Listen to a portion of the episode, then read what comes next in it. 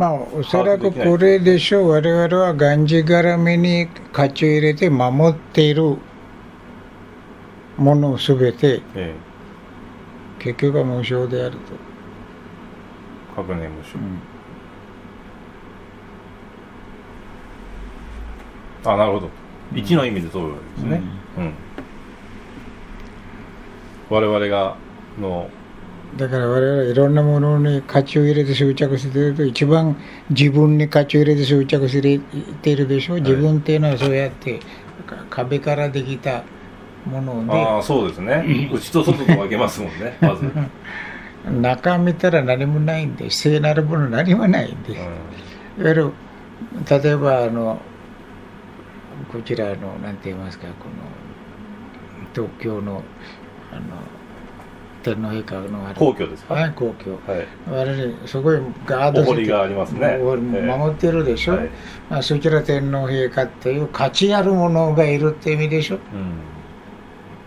ん。だから立ち入り禁止で、いろいろ。だからそうやって価値あるものにはすっごいへなんとかそくって守るんですね、うよく見ると天皇陛下いないんだったらどうしますか？あれ全て無駄になるでしょ。ん。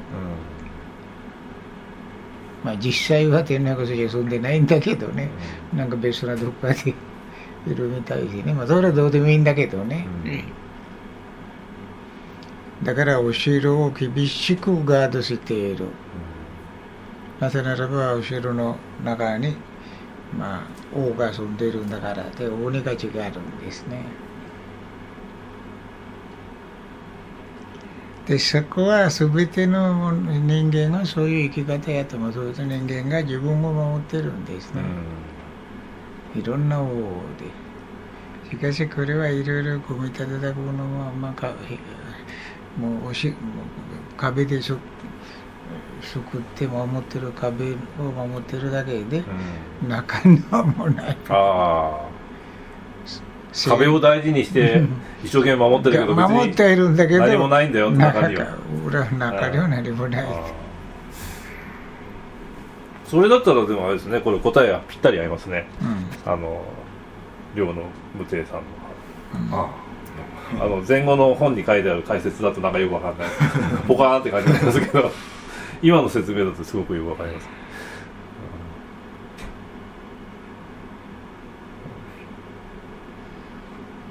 空ってことともまた違うまあ空よりは無償の方がかっこいいとは思いますね。聖なるものはないというでしょう。だから価値あるものがない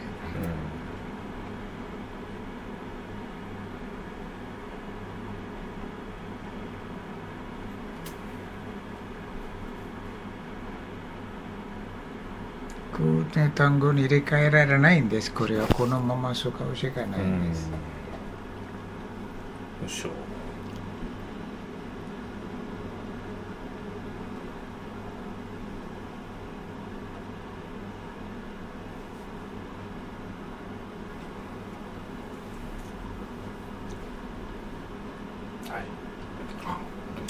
スリランカの仏師のお寺を思い出ったんだけどね、はいものすごい土地があってもう昔王様の土地からあのしきだりがあってね、はい。一日5回まあ昔は一日後かでイスラム教と同じじゃないですか。イスラム教と同じじゃないですか。あのおせおお勧めするんだからね、はい。まあおお祈りはしませんだからお釈迦様のお世話する、うん。でそれまたすごい金がかかってね、うん。大祭りでで我々も最近はないんだけど全部ボディチェックして中に入らなくちゃいけないしそれと一般人が入らないところもいっぱいあってあのまあ大変。うん。それでぶっしゃりを見てもバカでかい金のぶっしゃりでうん。であの去り置きでねこれなこれぐらい大きいんでしょう、まあ、純金で送ってますねえでそれ開けたらまたシャリ置きがあってそれ開けたらまたあってそれぞれ鍵があってで鍵は3人持ってるんですねだから3人とも揃ってないと開けられないんですで最後に最後にあれほどでっかい盆があるんだけどまあこれぐらいのお釈迦様の花ですね剣士糸切り場って言われてますよね、すごく小さくて。ね、うん。マトリョーシカみたいですねロシアの人形であるじゃないですか。こうやって。あの大きなあ中にまたちっちゃいのが入ってて。で一番最後開けたらこういうのが出てくる。ーもし誰かがあの葉に葉は聖なるものでも何でもなく言ってしまえばまあ全て意味が消えちゃうでしょ。そうですね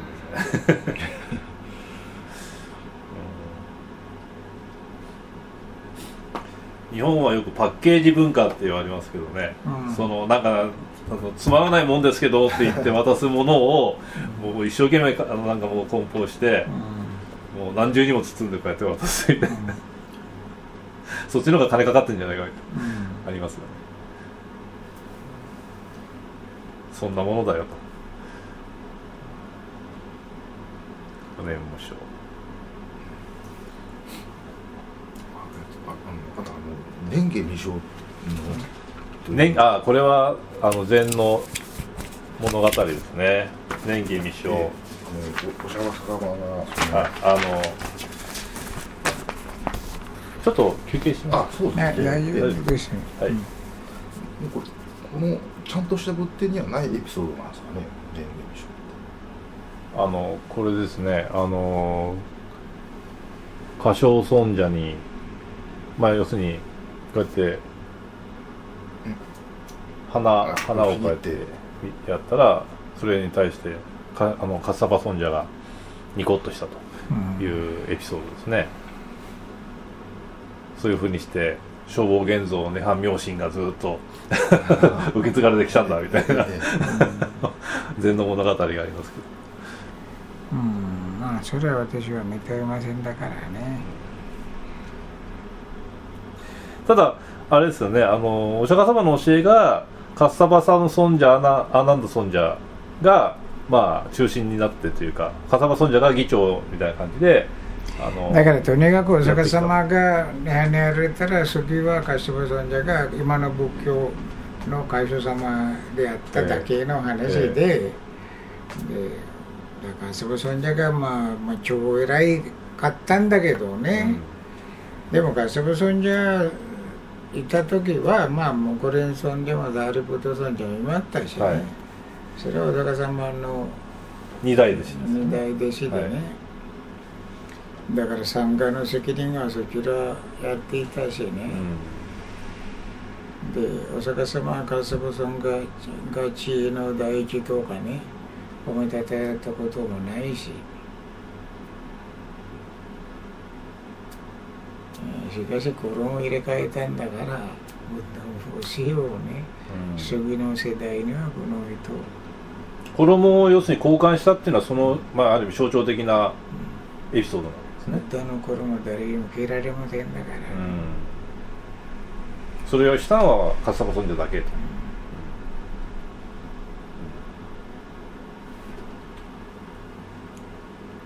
うんダに触れたものさえ我々はすごく丁寧にあの聖なるものを通してうん扱う文化なんですね。で着るとなるとなんということだみたいな着てやるっていうのはね相当なうん聖女でなければできんでしょ。うんそれがカッサバ尊者であっだから誰もカスブ尊者に対しては。たでもお釈迦様の衣を洗濯したりとか鉢を洗ってあげたりとかってことはそれはアナル周りの人がやって尊者のね側近のねだけの権利ですからね。うん。それもおいそれとじゃああなたやっといてってわけにはいかなかった。絶対やられませんね。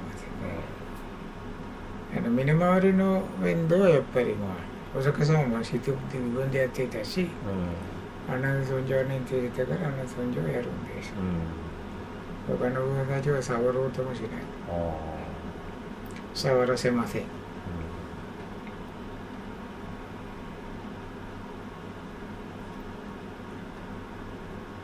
それは特別数でね。でそれで違うんだよカスバソンニャの場合は、はい全く過去が違う格が違う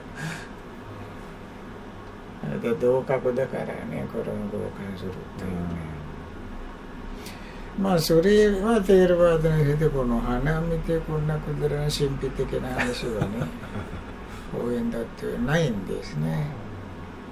だからそれはこのおそらくあの大乗仏教はブッダが教えてないまるっきり非仏教の経典則歌でしょ。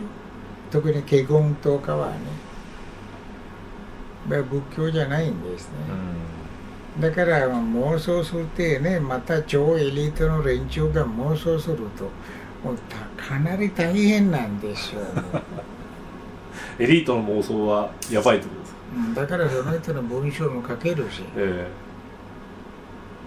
それでブッダの真似をして自分妄想したものは、えまあ、経典のフォーマットに合わせてうで書いちゃったんですね書いたものはまあそれさんなりの作品だからね、んはい。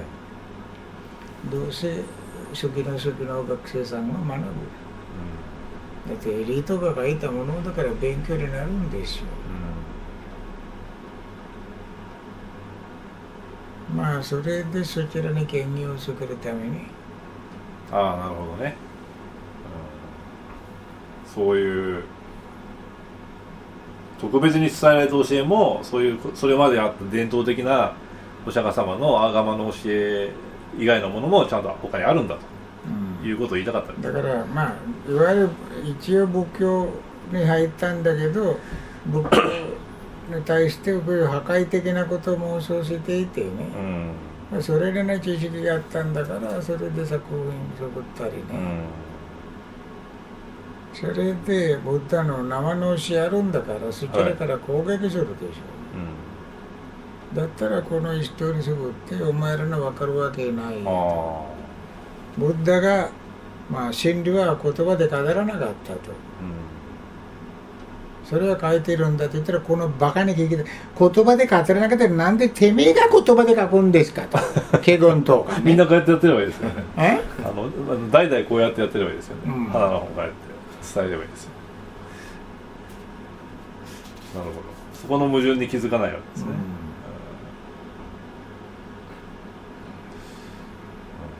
矛盾ないところないんでしょ俺どこでも。でも私も読んでみたらもう作部例えば法華経読んだらねなんでこの野郎もうもう小学生程度のもう作文能力ないでしょうとみんな何か書いて加える。何か書いて、ん。あのあ同じファイルにつなげる。うん。一貫性はない。ないですね。それで最初はこれ自分で妄想して誰にもできなかった偉いこと言ってやるぞっていう気持ちで始めたんです、この誰もびっくりする誰も言わなかったものは何やというと最後まで読んではないんですくだらない物語つなげてつなげていくそれも作作者が一人じゃないんですね、それぞれ文法一体違うし中身が違うし各章のあのテーマが違うしね、はいだから現代でも何かワンチャプター作って法華経につなげることができますああれ完成してないんだから結局はそこで頭と尾っぽは作っちゃってどんどんだらしくだらしないものを入れちゃったところであこれはくたくた非難されるぞということを知ったんです。やばいと、やばいと。だからこれこそ本物の教えであると、これ侮辱されたら神戸は7つに割れてしまいましょうというね。これも仏教的じゃないでしょ、えーまあエピソード自体はねなんかあのそのどどっかに出てきた気がしますけどね。あの要するに頭が7つに割れるっていうかその要するに夜叉かなんかがこうやって待ち構えてたみたいなまあとにかくもうまあまあそれは象徴的な単語かもしれませんだけど、もう全て頭割れちゃって終わりですからね、あなたは極端に破壊するんだよって脅しでしょ、えキリスト教に言えば永遠な地獄に打ちますよという話でしょ、え脅しで教え守るっていうことは仏教ですかね、情けないですよね。仏教的ではないですね。うん。理性理性の教えとはうん。程遠いですよね、理性の世界ではぎ議論する反論する自由がないと、え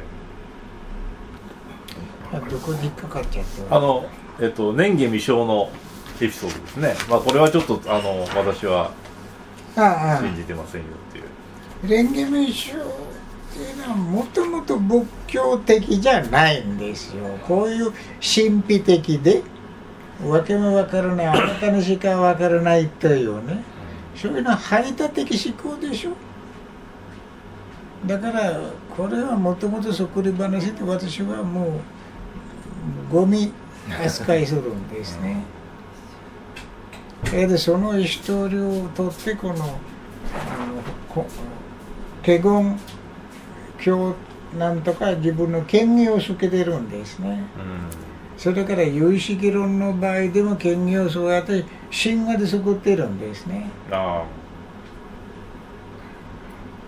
これはとにかくなんか神秘的に見せるために神秘的に見せるためにうん、まあちょっとその自分が書いた作品にあ 権威は必要なんですね。あだからそういう一人作るんではないかという私の考えなんですね。で、テーラワード仏教ではそういう話は一切ないんです。うん一応この年華未生今ウィキペディア見てるんでまあウィキペディア正しいかどうかわかりませんけどこの話の根拠は大梵天王文仏決議経というこの義経中国で作られたお経うんが根拠になってるそうですね、うんうん年華未生の話は、うんですから仏典インドの仏典には全く出てこない話みたいですね、まあ、インド仏教ですらない。中国仏教も。私は解説する必要もないんです。ない。ですね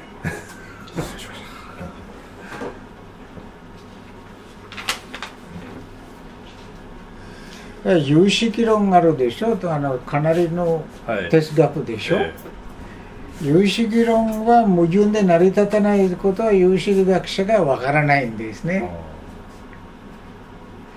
そこで全て心が作ってる嘘の世界であると。う。ん。例えばこの部屋があるんじゃなくて私の頭の中で部屋のイメージがあってそれはプロジェクション。うん。な投影しているんだと。だから自分の心が作った世界でみんな生きてるんだと。言ってまあまあそれなりにブッダが教えたこのだけ我々認識っていうのはうちで作る幻覚だからね。うんはいまあそこのところまでは別にブッダからパクっちゃってうん。それからそれから業が現れてきて業がもう種になってもう荒屋敷にだからマナ式の裏に荒屋敷あるんだからね。荒屋敷はずっと一貫してあるんだと。この人と何やとするとこのアートマン見つかってるんですね。何があっても変化しないものだからマナ式と六式は誰だって分かるところでこれはブッダの仏教の教えにあるところな、あれや式でそこはもうえらい説明するんですね、あれや式は誰にでも認識できない。マナ式からい意識が生まれると認識できるんですね。そこでこの教えはパーリ教でないでしょ？ないですね。ないんだからこれはあの天国にいるミラクル菩薩あマイトがレイヤーが教えた。教えてあげたと。それで権威いわゆる批判することは我々にできなくなっているんですね。まあマイトレイ菩薩が教えたものだからね。もうマイトレイ菩薩と会うこともできないしね。でそれで言ってることはインチキってことそれでバレるいわゆる他の人々に批判議論する自由をそこで一直させてるんですね。それで私は学者に聞いたんです。あれ式があるとどうやって証明しますかと。マナ式意識は大丈夫。でも経験していますからね。そんな証明できんだと。それで終わりでしょ証明できない概念を持って哲学を組み立てる。だったら神様が言ったからって。川島様が初めていたっていう話と同じでしょ。だから矛盾なく語ってみなさいと言いたいところで私は。だからあの石飛さんがすごく困っちゃったんだけど 私はルージュの話ね。え至って単純に矛盾しちゃう。えでちょっと休憩入れて、もうままとめの話をちょっとお聞きしたいと思います